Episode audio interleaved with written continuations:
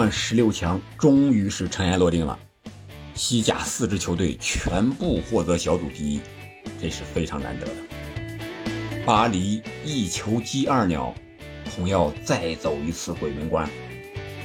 米兰第三去欧联，想要夺冠，估计还得算算账。欢迎收到憨憨聊足球，今天我们继续聊欧冠。欧冠十六强终于是全部产生了，最后一轮，最后一个比赛日，八场比赛的结果先给大家通报一下。二比莱比锡是二比一波尔尼年轻人，贝尔格莱德红星二比三曼城，曼城可以说是小鬼当家，五十二、八十二、九十二是吧？八十二、九十二，五十二和九十二还进球了。波尔图五比三是击败了矿工。安特卫普三比二巴萨，巴萨虽然输球，但还是获得了小组第一。纽卡是先赢后输，一比二被米兰逆转。这样的话，两支球队双双是未能晋级。米兰是获得了第三，参加下赛季欧联的资格。而多特蒙德呢，是一比一和大巴黎战平，大巴黎心安理得的选择了小组第二。马竞二比零击败拉乔。而凯尔特人是二比一击败了费耶诺德。那从积分榜上我们可以看到，A 组拜仁和哥本哈根是前两名获得十六强的席位，曼联排名垫底，只能回家。加拉塔特雷这个赛季他去参加欧联淘汰赛的附加赛，从表现的战力上来看，还是有机会晋级的。然后 B 组是阿森纳和埃因霍温。朗斯是排在第三，塞维利亚终于也是未能再参加欧联杯，而且是仅积两分，可以看出这支球队目前这么一个非常糟糕的状态。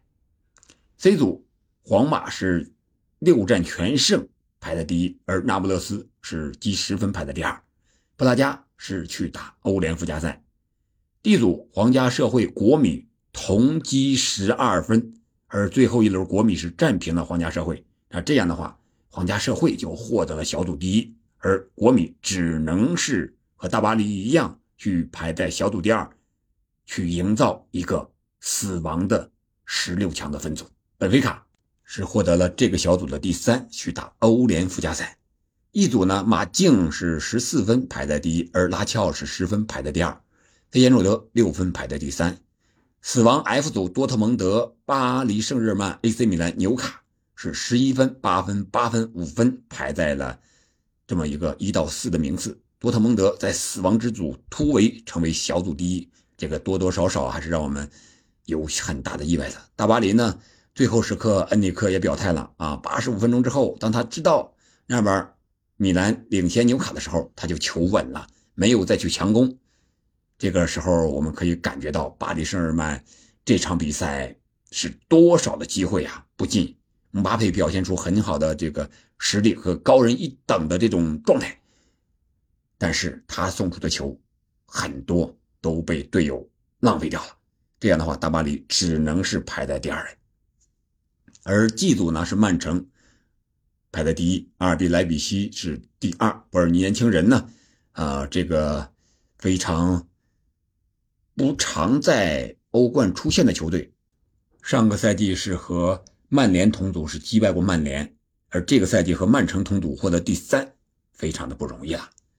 然后 H 组是巴萨和波尔图，巴萨虽然输球了，但是还是以净胜球和这个胜负关系的优势，呃，在和波尔图的争夺中呢是排在了首位。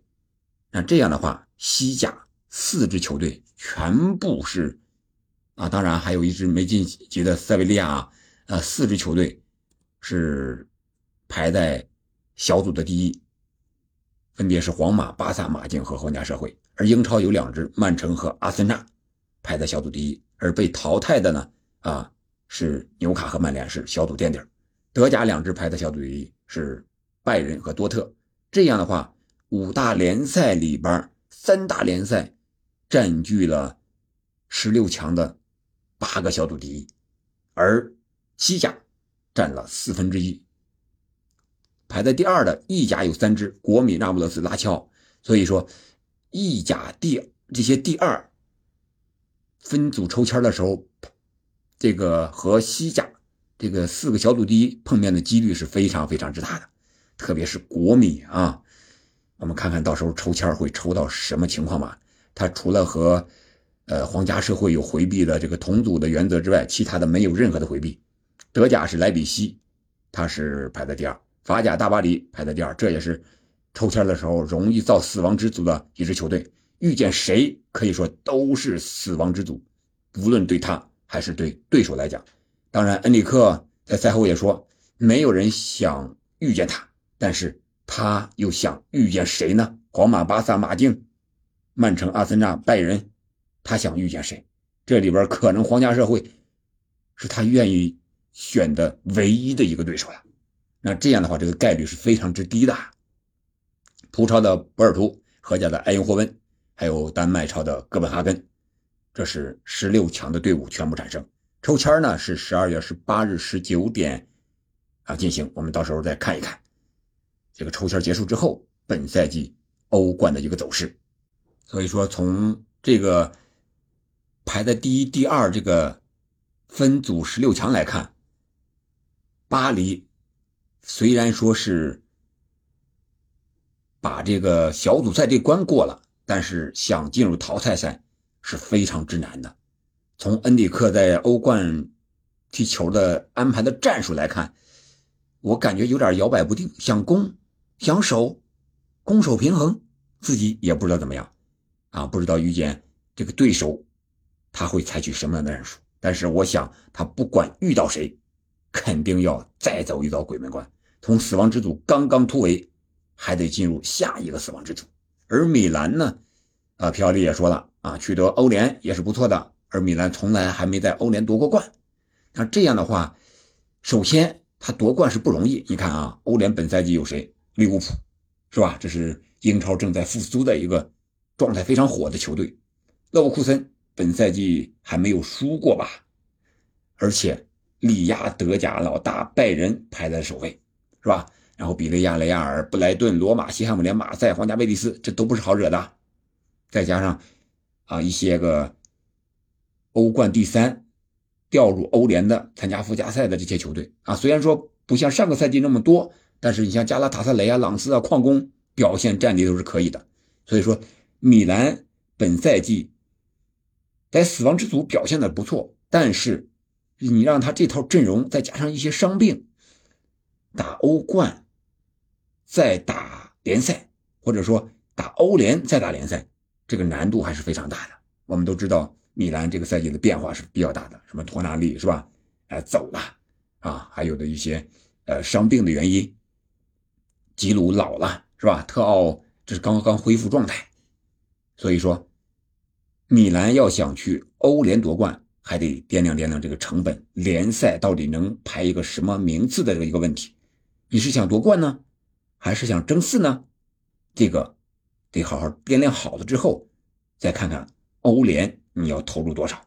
毕竟欧联这个奖金呀，这个挣钱分配数和欧冠相比是无法相提并论的。所以说，米兰。如果还真的想去欧联好好夺一把冠的话，那这个问题能不能在联赛之中保证自己的这么一个名次，我觉得是需要好好的衡量一下的。好的，咱们本期就到此为止了，感谢您的收听，我们明天英超预测再见。